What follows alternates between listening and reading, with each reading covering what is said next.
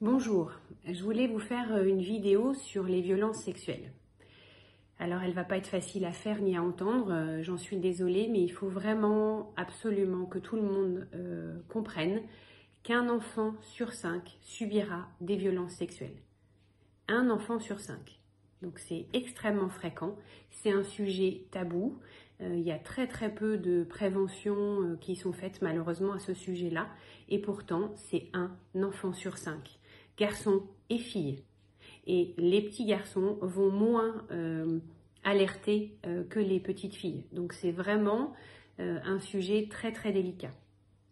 Comment on peut faire pour lutter contre les violences sexuelles? Eh bien, je l'ai déjà dit dans plusieurs vidéos, 80% des violences sexuelles faites sur les enfants sont faites par quelqu'un en qui l'enfant et les parents ont confiance. C'est quelqu'un de l'entourage très proche de l'enfant. Donc l'enfant et les parents ne se méfient absolument pas de cette personne. 80% des cas. Donc c'est bien gentil de dire aux enfants on ne parle pas avec un inconnu, on ne parle pas à un inconnu dans la rue, ce sera que pour 20% des violences sexuelles.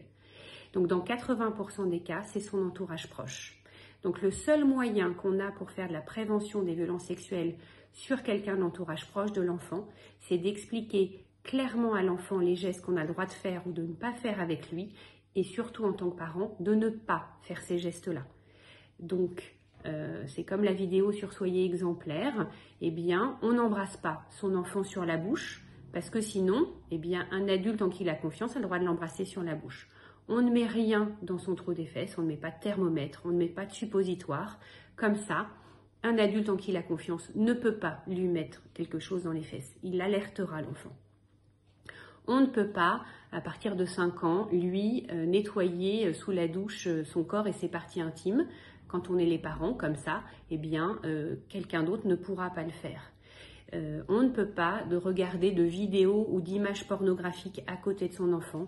Comme ça, quelqu'un d'autre en qui il a confiance ne pourra pas le faire. Et on doit répéter à son enfant que il a le droit de dire quand ça lui convient pas, il a le droit de dire quand ça lui plaît pas, euh, quand ça le rend mal à l'aise, et il ne doit pas obéir euh, instantanément à vos ordres. Parce que si vous exigez de votre enfant qu'il vous obéisse quoi qu'il arrive, eh bien un adulte en qui il a confiance euh, lui dira quelque chose de terrible et il le fera parce que vous l'avez élevé, tu dois obéir à l'adulte en qui tu as confiance. Donc non, euh, quand on donne une consigne, c'est pas un ordre, à un enfant, on lui explique pourquoi, et l'enfant, s'il ne comprend pas, il demande pourquoi tu me demandes de faire ça, et l'adulte explique, et dans ces cas-là, l'enfant, le jour où euh, eh bien, un adulte en qui la confiance exige de lui euh, de faire des choses terribles, l'enfant dira mais pourquoi tu me demandes ça Pourquoi il faut que je fasse ça Et vous aurez une chance que votre enfant saura se défendre contre ces sévices. Voilà, donc je, suis désolée d'aborder ce sujet délicat, mais vraiment, c'est un enfant sur cinq en France. Voilà.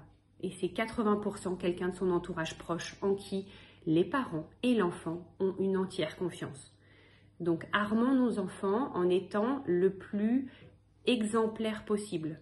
On ne touche pas leur partie intime, on ne les embrasse pas sur la bouche, on ne dort pas dans le même lit avec eux quand ils sont grands, on ne va pas dans le bain ou dans la douche avec eux pour leur apprendre qu'un autre adulte n'a pas le droit de faire ça. Parce que que vous, vous le fassiez, c'est pas grave, mais il se laissera faire par un autre adulte. Voilà, vraiment merci pour vos enfants.